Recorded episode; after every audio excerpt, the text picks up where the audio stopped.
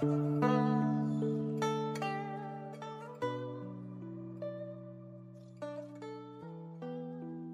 位好，我是远近，欢迎你在此时此刻听到我的声音。周末逢着教师节，又赶上前些日子郭德纲和曹云金师徒反目事件闹得沸沸扬扬，我不禁对传统的师徒和现在师生之事略有感触。查了一下百度百科，师徒被定义为是中国传统伦常当中。最重要的非血缘关系之一。太空家教里这样说过：“一日为师，终身为父。”在古代，师生关系确如父子。对于极其关注保密的传统技艺而言，除了家传授艺之外，拜师是唯一得到技艺的方式。有了一技之长。就等于是有了一个吃饭的饭碗，所以徒弟往往对师傅心怀感激，尽心侍奉。而于师傅而言，收徒除了技艺传承，也是德行的修炼。所谓教学相长，师徒之间是一种缘分，也是一种修行。因为师徒相传的教育制度的出现，在历代当中。也出现了众多显赫杰出的人才。当年孔子逝世，弟子服丧三年，才各自离去。而他的徒弟子贡，更是在墓地守丧六年。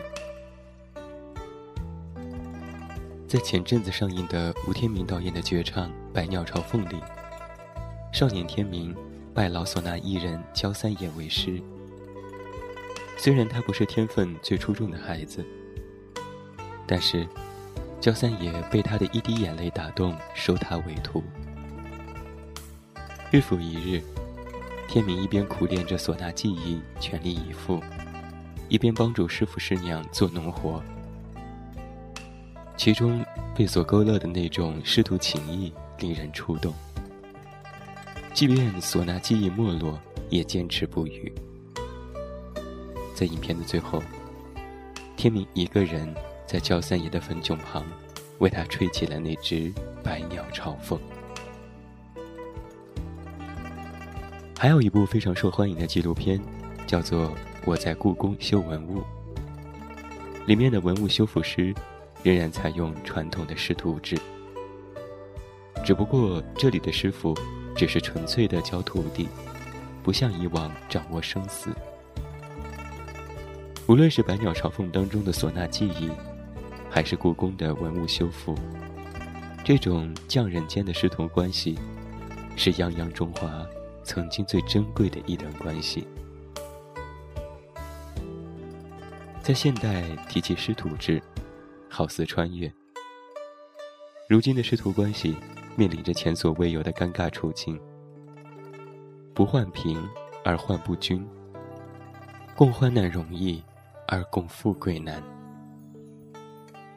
师门利益和个人利益的失衡，考验着这一传统的关系。用网络的段子来说，就是“一日为师，该拉黑拉黑；酒逢知己千杯少，只是现在已拉黑。百年修得同船渡，下船就拉黑。摒弃所有旧时代的人际关系，现代社会的核心。”就是拉黑。关于利益的讨论多了，回过头再看，食不果腹的年代，我们尚且如此看重师徒礼仪。为师者志如泉涌，行可以为表仪；为徒者诚实礼敬，学以致用。靠的不是钱财，而是我们人心深处。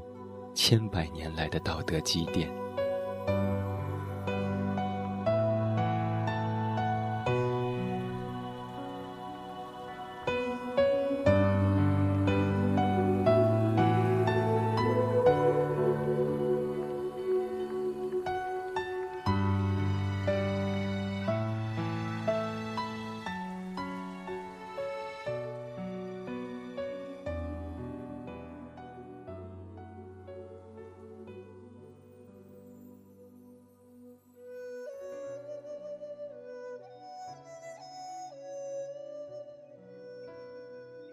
或许昨日喊师傅，喊先生，今天喊老师，只是称谓的变化而已。然而，并非所有的教师都配称先生。我是喜欢先生这个称谓的，总觉得众多称谓也不及先生来的亲近且大气。先生表面意思就是先于我们出生，先于我们了解世界和这个生活，先于我们懂得了文明传承的意义。于是，他们选择了那个教授知识和传递正能量的职业，开始将他们的思想和知识传递给我们。在你的生命当中，是否也有过这样或那样？影响着你的先生呢？他或许是你的小学老师，也许是大学教授，又或许只是一本书的著作者。我们的策划小暖就是老师的孩子。他说：“我多少能体会这些教育者的不易。周末的时候，别的孩子开心的出去玩。”妈妈因为要照看全托的孩子，总是把我带到学校去放养，还常常把我的玩具带去给其他的小朋友们。看着自己心爱的玩具被其他小朋友随意的糟蹋而生气的时候，还要被教育不懂事儿、不懂礼让。小学放学的时候。总有一堆家长挤在校门口接送孩子下课，而我总是自己走回家。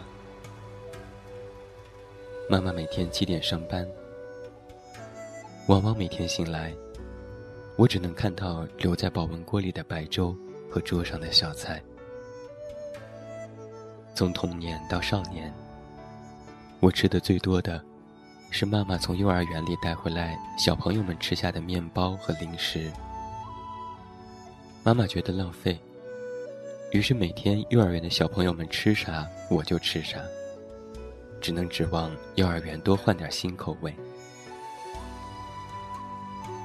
印象最深刻的一次，院子里调皮的孩子在打闹，一个孩子把另一个孩子从滑梯上推了下去，摔破了头。而当时妈妈在帮一个孩子清理屎尿而没注意。此后便为这个孩子的家长责骂了许久。妈妈不停的赔礼道歉，家长依然不依不饶。那个时候，年纪尚小的我，看着妈妈接完电话后，默默的坐着，流了一晚上的眼泪。后来我在网上看到一个话题，叫做。有一种不称职的妈妈叫老师，倒是颇为感触，并不觉得妈妈有什么不称职的地方，反倒打心底觉得妈妈伟大且自豪。在我们的一生当中啊，少年的求学时光是最为宝贵的，因为这时我们还是一张白纸，具有极大的可塑性。此时遇到的老师，也很有可能影响一个人的人生。现在我一次次的回忆起年少时光，我不对早年的老师充满了感恩。语文老师教我懂得了语言的魅力，数学老师教的函数、几何和勾股定理早已忘光，但是依然记得那些日子里，他总是不厌其烦的教导，始终不开窍的我。英语老师打开了我们最初的国际视野，开启了我们通向未来知识的通道。还有太多太多的老师，他们犹如灯塔，照亮我们生命的一方山河。我记得教会我们海龟作图的电脑老师，可是后来时代发展太快，再也用不上了。音乐老师的课永远充满了欢声笑语。最了解我们小心思的体育老师，在完成既定教学后，总放我们自由活动，像是影视高人的美术老师，会给我们的涂鸦作品打高分。只是现在回想起来，那些在画室一待一整天的日子，是真的一去不复返了。电视剧《小别离》的热播，也再一次让教育成为国民话题。教书育人，我们今天常常重视前者，忽略后者。实际上，育人是在重心、哺育、养育，它都是有生命的。教育的生命来自于这个“育”字。诚如邓康言。在拍摄先生的纪录片时的初衷，他希望先生精神能够为今日的中国教育立尽一面，呼喊十声。余音袅袅的，是千年范仲淹先生的长叹：“云山苍苍，江水泱泱，先生之风，山高水长。”